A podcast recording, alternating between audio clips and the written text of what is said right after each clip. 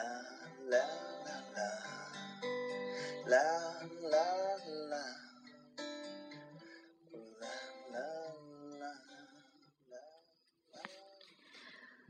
在这之后，我们差不多有一个月没有再见面。再次见到他是在首都机场，我们两人同时获得金鸡奖的提名，被邀前往广州参加在那里举行的电影节。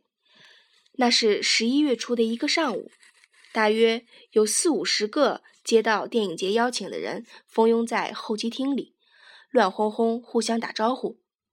我在人群里看见了徐帆、陈小艺，顿时来了精神。显得特别的兴奋，跟很多熟人开玩笑，介绍徐帆是我的女朋友，一副强买强卖的无耻嘴脸，弄得徐帆哭笑不得。登机后，徐帆和冯巩坐在一排，我和冯巩换了登机牌，坐在徐帆的旁边。徐帆对我说：“谁是女朋友啊？你怎么不问问我愿不愿意呀？”我说：“我正式通知你，从现在起就是了。”飞机起飞后，徐帆开始做睡觉状，我就一直目不转睛地看着他。忽然回头，发现周围的目光都在直勾勾地看着我。我问徐帆：“你睡得着吗？”他说：“睡不着，但特别想睡。”我说：“我给你讲故事吧。”他闭着眼睛说：“讲吧。”那时天已经凉了。我把我的皮外套脱下来盖在他的身上，他也没有推脱，身体缩在皮外套里面。我开始讲故事。从前有个渔夫老爷爷出海打鱼，钓上了一条小金鱼。徐帆说：“你把我当成三岁的孩子了吧？这故事我都听过八百遍了。”我说：“这不是为哄你睡觉吗？”讲没听过的，你睡得着吗？徐帆不再说话，仍然闭着眼睛，一副听之任之，你爱怎么着就怎么着的表情。他头枕着舷窗，云层在窗外铺成波涛，阳光分外强烈的落在他的轮廓上。我把窗上的隔板抠下来，使他的脸完全处于昏暗之中。然后我绘声绘色地讲完了小金鱼的故事，见徐帆没反应，又接着一口气讲了狼外婆、狼来了等一系列我小的时候母亲给我讲过的故事，讲的声音越来越小，最后如愿以偿，他在我的故事中沉沉的入睡。这时我回过头来，四下打量，发现周围的熟人都在看着我。冯巩和陈小艺都露出了比当事人还难为情的笑容。那次金鸡奖，我和徐帆双双落马，但我们并没有空手而归。值得庆幸的是，我们没有领到金鸡，却将彼此作为终身奖励颁发给对方。直到今天，这座奖杯仍然熠熠生辉，行情看涨。一朵鲜花，左朵右朵。还是插在了牛粪上。从那以后，我们开始恋爱。很长一段时间里，采访徐帆的记者问到他的最后一个问题，通常都是：“你怎么会看上冯小刚了呢？”言外之意是不应该呀。朋友闻讯也对我说：“徐帆能看上你，真是你上辈子积了德。”意思也是打劫了银行还没有被绳之以法。我却不这么看，我的看法是，成全了我，也就陶冶了他。这句话好像前面的文章里说过，放在这件事上仍然很贴切。看来此话可以广泛应用于各个领域，用于表示制裁只能使双方都受损失。一九九九年九月十九日上午九点，我与徐帆女士结为夫妻，婚后。我称她为徐老师。徐老师不仅戏演得好，抓管理也很有一套。通常来说是抓大放小，疏而不漏。看上去人权、民主气氛都有，实际上是内紧外松。发现问题绝不手软。也就是说，徐老师可以不开枪，还可以往炮楼下面扔水果糖，但你得清楚自己的处境，知道自己是在徐老师的机关枪射程之内的。我喜欢在铁腕人物的统治下俯首帖耳，免得自己煞费苦心追求真理。我对自己很清楚，威逼利诱之下是可以走正路的，放任自流则后果不堪设想。这也是北京人的特点，必须得拿枪逼着，谁厉害听谁的，光平等协商什么事儿也办不成。早年间八国联军来了，为便于治安。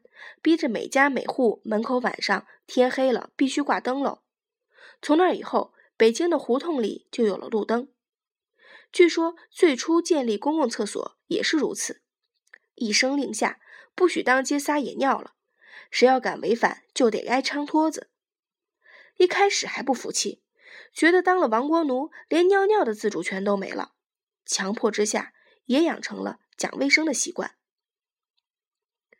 我的许多良好习惯都是在徐老师的严格管理下逐渐养成的，比如说每天坚持洗脚换裤衩，袜子穿两天就得换干净的，小便完了不忘冲水，晚上刷牙不喝自来水管里的凉水，吃完饭擦嘴，烟灰不弹到烟灰缸外面，沙发靠垫坐拧巴了，离去前想着把它摆好扶正，挂毛巾时上下对齐。汽车里放纸巾等等，在徐老师改造我的下一个五年计划中有：不吃手指甲，不在汽车里吸烟，每天洗一次头。前两点不说了，它和我的思考有关，我会在退休后加以克服。不爱洗头是从小养成的毛病，一直以来我对洗头有很大的心理障碍，原因有三条：第一是洗完头领子湿了特别难受。第二是，肥皂特别容易杀眼睛；第三是，长时间弯着腰非常不舒服。所以现在只要是徐老师问我这两天洗头了吗，我多半不说实话。我甚至可以为了躲过在水池前洗头，宁肯答应去洗一个澡。徐老师不仅对我严格要求，自己也是身体力行。就像朱子治家的格言中所说：“黎明即起，洒扫庭除，要内外整洁；既婚便息，关锁门户，必亲自检点。”家里的日常用品都有适量的储备，柴米油盐绝不可能发生用完了才想起来现去采购的事情。每逢下雨，打开汽车的后备箱，准会出现一把伞。用完后擦干净，又会回到后备箱里。不仅如此，徐老师还非常喜欢把握生活的情调。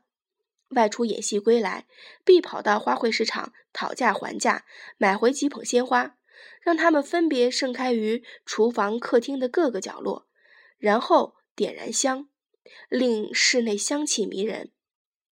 逢此情景，我都会如坠雾里云端。我常对他说：“你这是资产阶级情调。”他问我。有资产阶级情调，有情调又有什么不好？我说，你营造的这种环境非常适合赵宝刚写出来的剧本，都是风花雪月。你让我还怎么温故一九四二？我还想愤怒呢。他说：“你愤怒什么？你有什么可愤怒的？别身在福中不知福了，好好拍你的喜剧吧。”徐老师还好唱口昆曲。常常于率领小保姆打扫完卫生后，拖着两条水袖跟着伴奏，反复吟唱。看着他在我面前舞来舞去，如泣如诉，总会让我产生一种恶霸地主将一代名优略为己有的不好联想。如果徐老师回来了没有香，上的是一支香烟，那可不是什么好兆头。遇到这种情况，我首先得马上做出一副我错了的样子。虽然还不知道错在何处，也知道卑躬屈膝未必就能躲过一劫，但争取一个好态度还是非常明智的。这是我受党教育多年，观察历次运动所得出的正确结论。我父亲曾是右派，一生受尽凌辱，原因就是态度不好。不明白黑和白是可以颠倒的。徐老师年龄不算大，但对传统的祭祖活动并不陌生。每年的大年初一，我们一起去北京西山的潭柘寺朝拜。从走进寺院的山门到最后踏出大殿，什么时候烧香，什么时候磕头，什么时候站，什么时候跪，我都是跟在徐老师身后如法炮制。我想，徐老师虔诚的态度也能令佛祖动容。母亲去世后，我在西山为父母大人购置了一块墓地。安葬的那天，一切都在徐老师的指导下进行的井井有条。我还记得一些细节。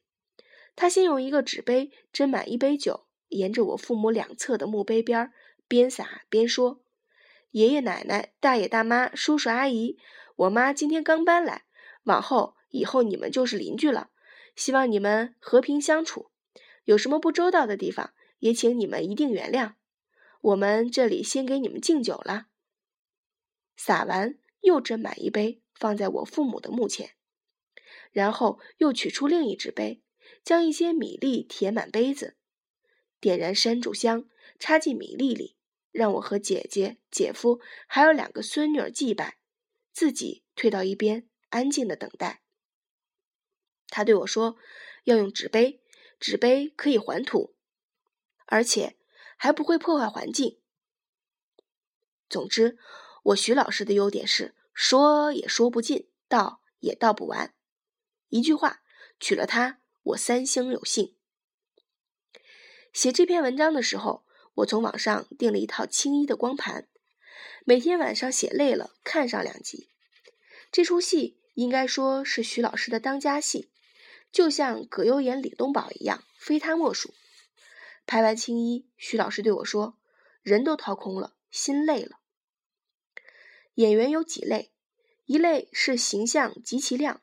演戏极其傻，演什么都不走心，走心的都是演戏之外的事儿。另有一类是私底下看着稀疏平常，就是一普通人，可一到戏里就不平常，就不普通了。演戏的时候心里装满了角色，眼睛里看不见其他的事儿，附体了。我认为这后一类就是好演员。徐老师是好演员。别让他赶上好戏，滋！要是他走了心，酿出来的就一定是酒，绝不会给你一杯白开水。这从他演出的戏里就能看出来。大撒把、一地鸡毛、不见不散、一声叹息、阮玲玉、蔡文姬、青衣，显见的一步一个脚印儿，每个脚印儿都是结结实实，承载着徐老师的一番苦心。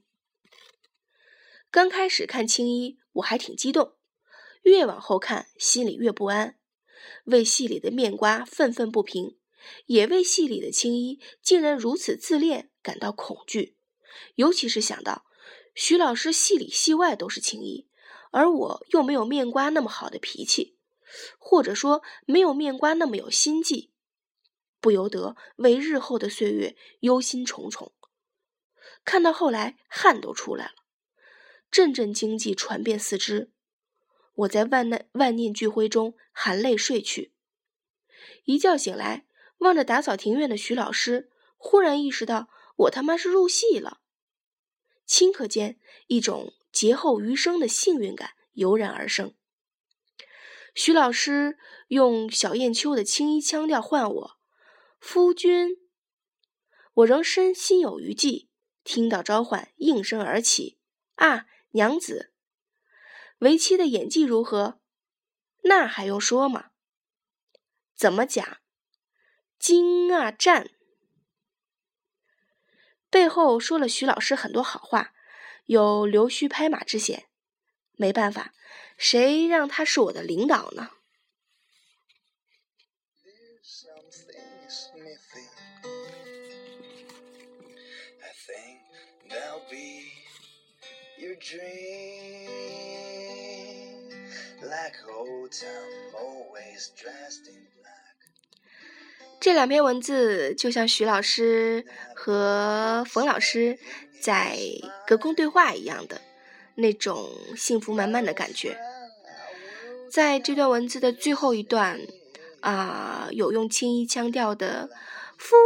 君，但是小女子实在是没有办法学会，但是想尝试一下，改天学一学，再来好好的试一次吧。